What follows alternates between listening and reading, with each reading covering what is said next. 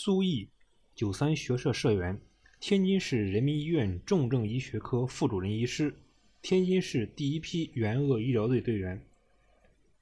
作为天津市第一批援鄂医疗队队员，我于二零二零年一月二十六日到武汉开展抗击新冠病毒感染医疗救助工作，到三月十七日返京，历时五十二天。我所援助的医院是武冈二院。这是个本来已经废用的病区，临时改造成隔离病房收治新冠肺炎患者。虽然设施相对简陋，条件比较艰苦，但是绿区、黄区、红区等分区很明确。每天上下班穿脱防护服是件非常繁琐的事情。防护服要穿三层，帽子、口罩、护目镜、手套、胶靴、鞋套，一点马虎不得。自我防护必须做好，这既是对自己负责，也是对患者负责，对同事负责。穿脱防护服至少各需要三十分钟，工作的四个小时时间内无法喝水、吃东西、上厕所。穿着防护服行动不便，护目镜经常起雾，导致看不清东西。我们在全力救治患者的同时，还有一项非常重要的工作是对患者进行心理疏导。临床上，针对新冠病毒并无特效药，只能针对患者出现的症状使用相应药物缓解。有的呕吐无法进食，我们就静脉补液进行营养支持；有的考虑已经合并细菌感染，我们就给予抗生素抗感染治疗。如果有病情进一步加重的患者，我们会及时上报指挥部，以求使患者得到更加有效的治疗。总体来说，疾病本身的治疗还是比较好把握的。出于对疾病的恐惧，身边又无亲属陪伴，很多病人出现恐慌、焦虑，变得暴躁、易怒，从而出现不配合治疗的现象，这成为诊疗工作的极大障碍。因此，心理疏导极为重要。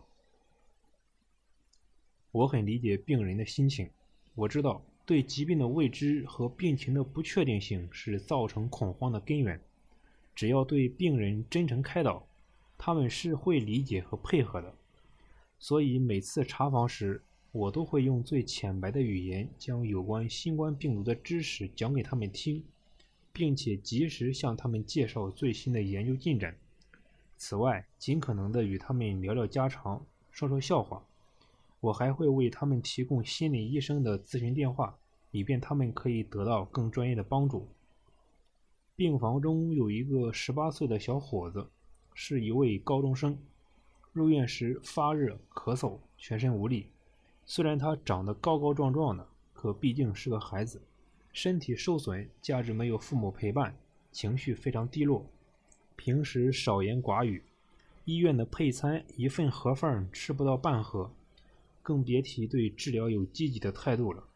针对他的情况，除了药物治疗，我会时常给他讲讲疾病诊疗知识，帮他树立战胜疾病的信心，也会跟他拉拉家常，帮他建立平和的心态。渐渐的，他越来越配合治疗，病情逐渐好转，精神状态越来越好，饭也吃得多了。一份盒饭不够吃，我就帮他申请两份。治愈出院时，他再三感谢我，成功救治这么年轻的患者，对于我们医生来说尤其感到欣慰。还有一对母女，母亲六十多岁，女儿三十多岁。起初，女儿非常急躁，对我们的诊疗工作很不耐烦。我判断这个病人可能有我们不了解的情况。果然，经过仔细询问得知，他的母亲曾行冠状介入治疗。每天需要吃阿司匹林和氯吡格雷抗血小板治疗，可是药马上要吃完了，他很担心中断服药会导致严重后果。得知情况后，我积极联系药房进了这两种药，送到他母亲的手中。他非常感动，去除了心病，积极配合治疗，身体恢复得很快，还主动用拖把擦起了楼道。我说：“怎么能让病人擦地呢？”他笑着说：“不要紧，你们这样帮我，我也想帮你们干点什么。”经过我们的耐心疏导，慢慢的，病房里的气氛没有那么沉闷，许多患者的表情没有那么阴郁了。治愈出院的病人越来越多了。医者仁心，除了为患者解除病痛，还要从各方面关心帮助他们。只有这样，才能把工作做好。健康所系，性命相托。工作二十余年，我第一次如此深刻地体会到这句话的千斤重量。面对这么多的病人，这么不确定的病情，这么脆弱的心灵，我只有以一颗医者之心，全力以赴，不负使命。结束五十二天的援鄂任务，返京隔离十四天。结束隔离返家的第二天，又接到院里通知，我作为援非抗疫专家组成员之一，要到西非国家布基纳法索开展抗疫援助工作。经过近两周的准备，我们抗疫专家组全体十二名成员于四月十六日凌晨出发，经过十几个小时的飞行，到达目的地布基纳法索。布基纳法索位于非洲西部，在经济上以农牧立国，农牧业占了全国近八成的劳动力。因资源匮乏且地处沙漠边缘，可耕地面积少，布基纳法索一直是个非常贫困的国家。是最不发达国家之一，也是周边非洲国家主要的外来劳工输出国。可想而知，这里的防疫力量相当薄弱。飞机降落，步出舱门，阳光炽热，风漫卷着微尘。这里的人民是热情的，我们受到了隆重的欢迎。很快，警车护送我们驶向营地。隔着车窗向外望去，路上的人流车流熙攘。不时有路人向我们这些配有中国标志的人投来微笑。路边的商铺在经营，三五成群，很是热闹。远处的建筑工地上，工人在烈日下工作。这里的人民是勤劳善良的，可是我心里不由得为他们捏了一把汗，因为在这样重大的疫情中，戴口罩的人很少。在短暂的休整之后，我们开始了紧锣密鼓的工作。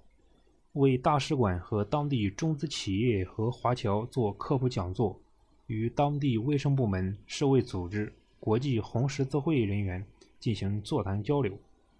通过讲座、座谈、实地调研等形式，与布防医务工作人员进行交流研讨，分享我们的抗疫经验，并就临床治疗方案多方面问题达成了共识。